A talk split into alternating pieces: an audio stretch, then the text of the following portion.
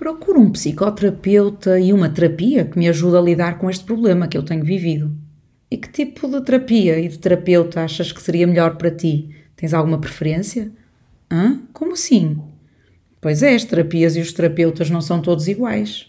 Hoje vamos falar sobre as preferências dos clientes relativamente à psicoterapia, ou será melhor dizer, em relação às psicoterapias e aos próprios psicoterapeutas. Fique connosco, o meu nome é Susana Almeida, sou psicóloga clínica e psicoterapeuta e este é o podcast da mudança. Ora, bem-vindos então a mais um episódio, o episódio número 5 do podcast da mudança. E hoje vamos falar então das preferências que as pessoas que procuram a psicoterapia podem ter em relação a vários aspectos da terapia e de como isso poderá ou não ser importante ou mesmo fazer a diferença, por exemplo, nos resultados da própria terapia.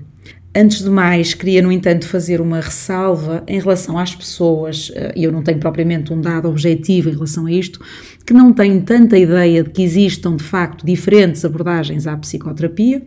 Eh, haverá, por vezes, até uma ideia hum, idealizada ou baseada no que se vê, por exemplo, em filmes ou nos meios de comunicação social. Eh, eu diria até que em Portugal a nossa profissão ainda não não será suficientemente conhecida a ponto de todas as pessoas terem esta noção da diversidade e até fazerem propriamente uma escolha informada em relação à terapia. De alguma forma, há, no entanto, cada vez mais informação disponível sobre este assunto.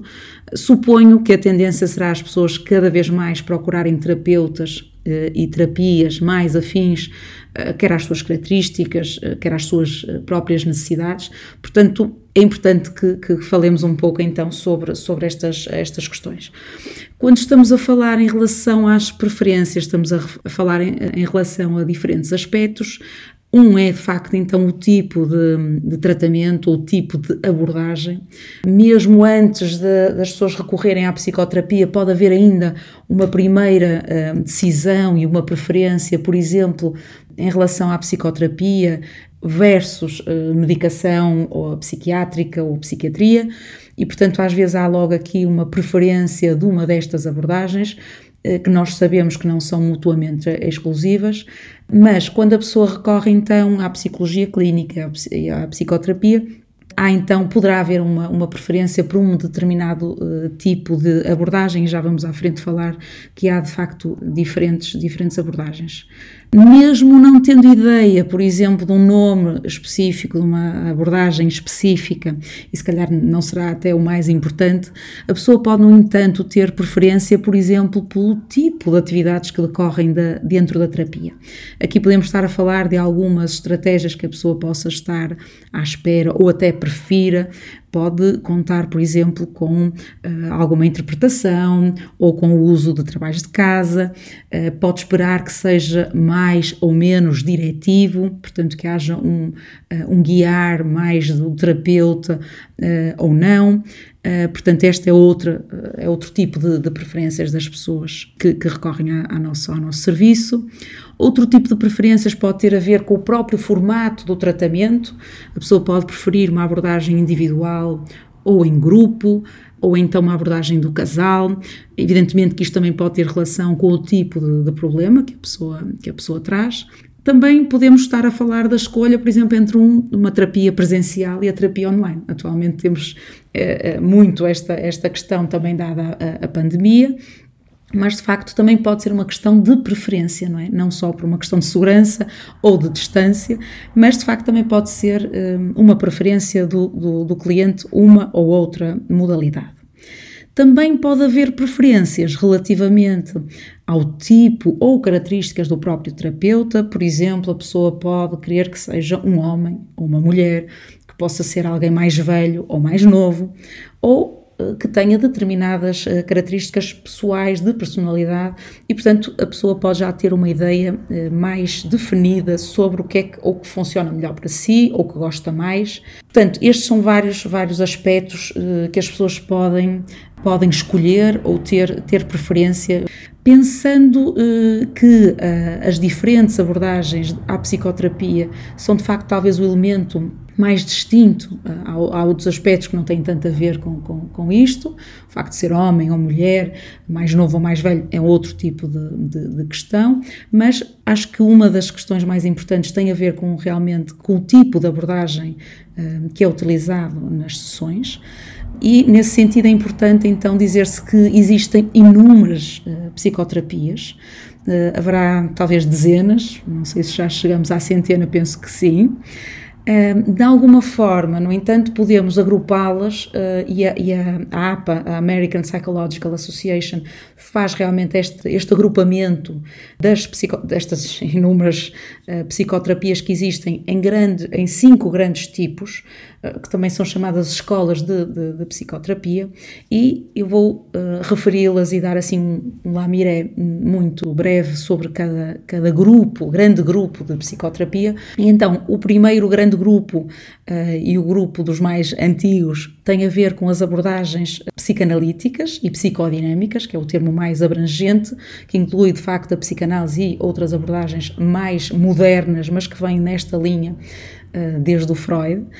E este tipo de abordagem tem de facto muito, um, dá muita ênfase uh, ou explicam os problemas psíquicos através de, de, das dinâmicas inconscientes, conflitos inconscientes que a pessoa tem uh, e que são habitualmente originados na, na, própria infância, e o objetivo da psicoterapia também é, é superar esses conflitos, e portanto uh, os métodos utilizados são muitas vezes uh, interpretativos,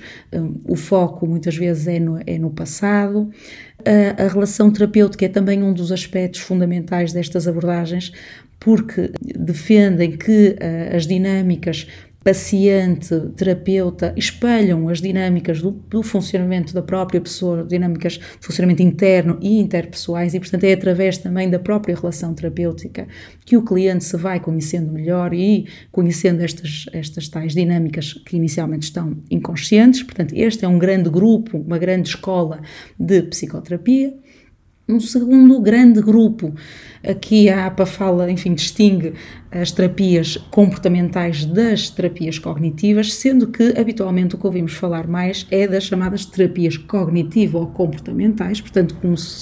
incluindo-as num mesmo, num, num mesmo grupo, mas então, pensando na, na, na, parte comportamental, aqui há o ênfase no papel da aprendizagem no desenvolvimento dos problemas mentais, o objetivo será o, o desenvolvimento ou o restabelecimento das competências do paciente eh, para mudar o seu comportamento, com um foco muito mais eh, no presente do que as abordagens que referi anteriormente.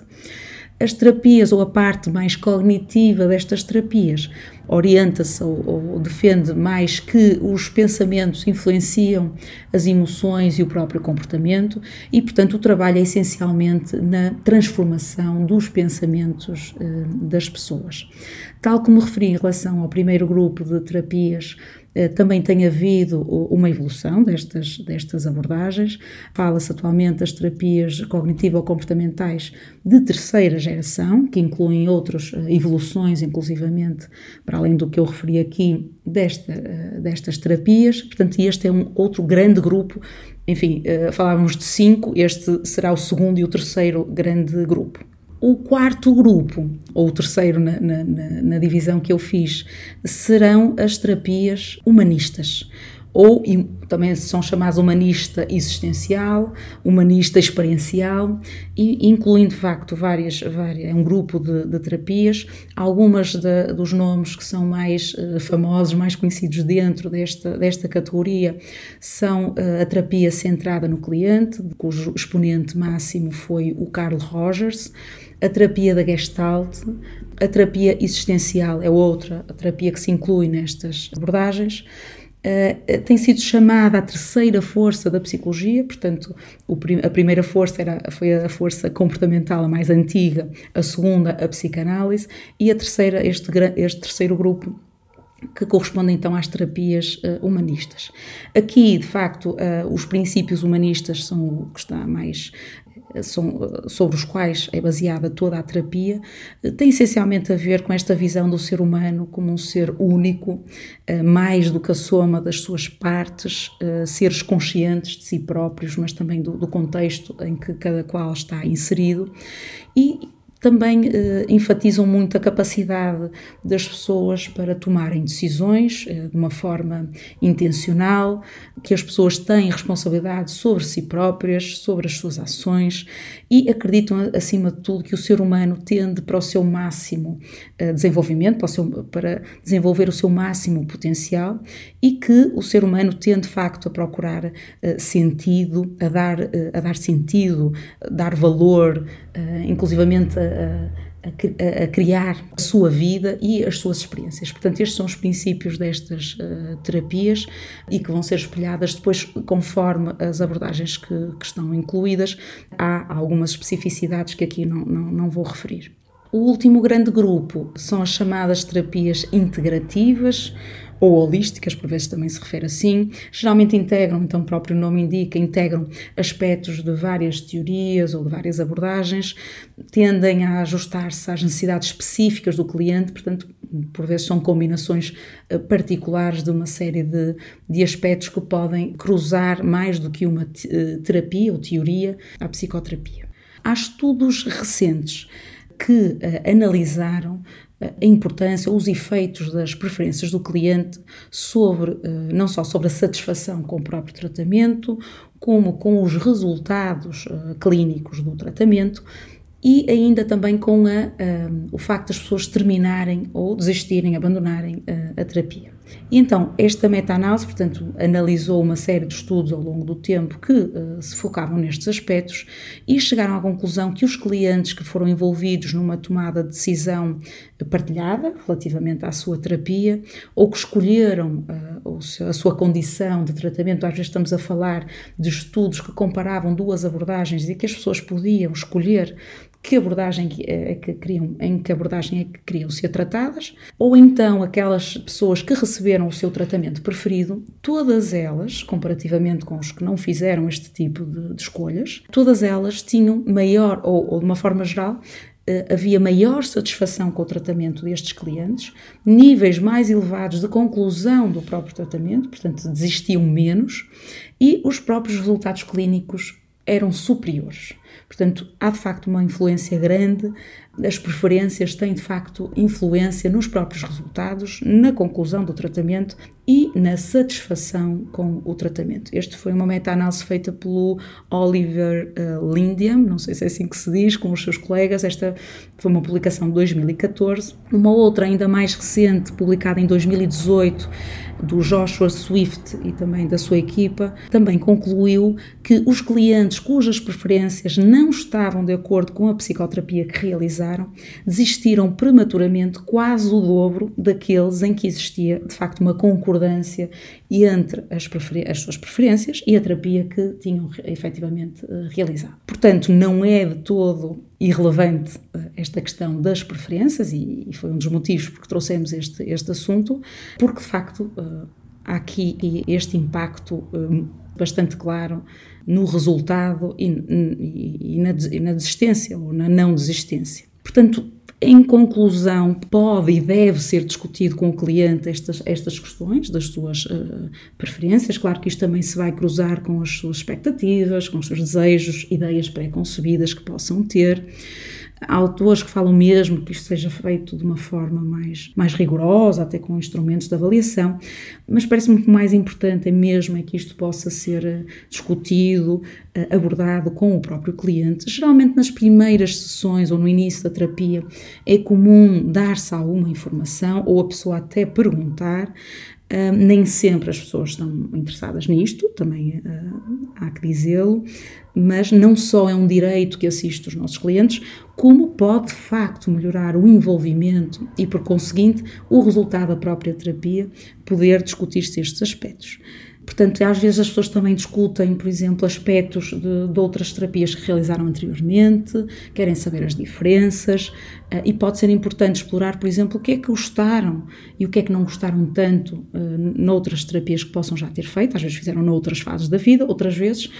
por não estarem satisfeitos, realmente mudaram de terapeuta, mudaram de abordagem, e portanto pode ser importante, e é importantíssimo, conhecer-se também não só estas preferências, mas a satisfação e o que é que resultou dessas, dessas essas mesmas terapias anteriores. Isso levará com certeza a melhorar a experiência da terapia presente, ajustar eventualmente expectativas da parte do cliente ou ajustar procedimentos ou metodologias por parte do próprio terapeuta. Também poderá acontecer que, perceber-se que aquela terapia ou aquele terapeuta de alguma forma não se encaixa, vamos dizer assim, naquele cliente ou naquela problemática. Portanto, às vezes isso pode ser percebido uh, precocemente, na primeira consulta, enfim, chegamos à conclusão que realmente se calhar não vamos prosseguir, outras vezes só com a experiência da própria terapia e a pessoa poderá sentir que não está a funcionar, que não está a gostar da, da forma como são trabalhados os assuntos e lá está, pode ser ou não eh, melhorada essa experiência, pode ser ajustada a algum aspecto, ou a terapia pode realmente terminar. Um, será, eh, eh, idealmente seria bom terminar de uma forma discutida entre o paciente e o terapeuta e não de uma forma abrupta ou precoce, sem se compreender, quer dizer, de parte a parte, que de facto não é a melhor abordagem para aquela pessoa. Portanto, o respeito pelas preferências do cliente é fundamental, ou então este ajuste que pode ir sendo feito e a pessoa até podia ver com vir com uma expectativa que depois não é exatamente aquilo que acontece, mas as coisas irem uh, decorrendo e, e, o cliente ficar de facto uh, satisfeito e o cliente uh, não vinha propriamente à espera daquela forma de trabalhar, mas sente que lhe está a ser útil e acaba até por, por gostar. Portanto, era o que tínhamos hoje então para a nossa conversa. Espero que tenham gostado e que vos ajude de alguma forma a refletir sobre o tema e a fazerem também as vossas, tomarem as vossas decisões o mais informado possível. Uh, portanto, desejo-vos boas terapias e até ao próximo podcast.